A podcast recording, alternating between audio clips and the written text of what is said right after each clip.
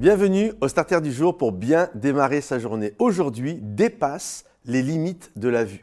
La parole de Dieu nous dit, nous marchons par la foi et non par la vue. Ça veut dire quoi? Ça veut dire que oui, il y a nous avons la vue, visuellement nous voyons à travers nos yeux, à part si vous êtes aveugle, mais vous avez la vue et vous voyez des choses.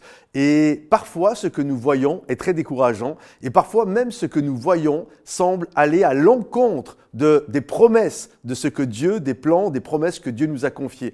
Et quand nous marchons par la vue, alors nous pouvons être totalement découragés. Marcher par la foi, c'est quoi? C'est voir au-delà des problèmes qui se dressent devant nous. Vous connaissez certainement euh, ce passage où lorsque Moïse envoyait douze espions euh, dans le pays promis pour voir un petit peu comment ça se passait, d'un côté il y avait Josué et Caleb et de l'autre côté dix autres personnes. Et lorsqu'ils sont revenus, ils ont fait des rapports diamétralement différents. Pourtant, soyons euh, le plus réaliste possible, les douze ont vu la même chose. Les douze avaient leurs yeux, ils ont vu ce qu'ils ont vu.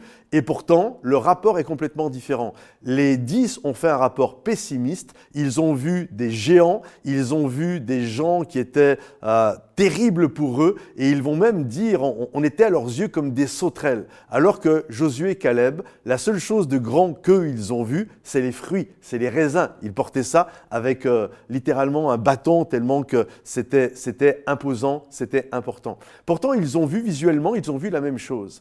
Mais Josué et Caleb, eux, ont vu par la foi. Ils ont vu que Dieu allait marcher avec eux, ils ont vu que Dieu allait leur, faire remporter la victoire. Ils ont vu ça, alors que les dix autres ont vu juste les difficultés, ont vu juste les impossibilités, ont vu euh, qu'ils n'étaient pas grands par rapport à eux. Bref, ils ont vu ce qui ne va pas.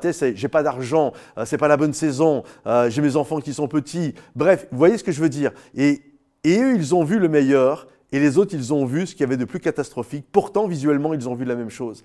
Mais c'est parce que Josué et Caleb, eux, voyaient par la foi. Ils voyaient les choses à travers le regard de Dieu. Et je crois que c'est important d'avoir nos yeux qui se posent sur les promesses de Dieu, là où coule le lait et le miel. C'est un peu comme si vous étiez un funambule. Vous êtes sur votre fil, vous êtes en train de marcher. Si vous faites le choix de regarder au vide, si vous faites le choix de regarder aux montagnes peut-être qui sont à côté de vous et, toutes les choses qui peuvent vous impressionner, il y a de fortes probabilités que vous allez tomber.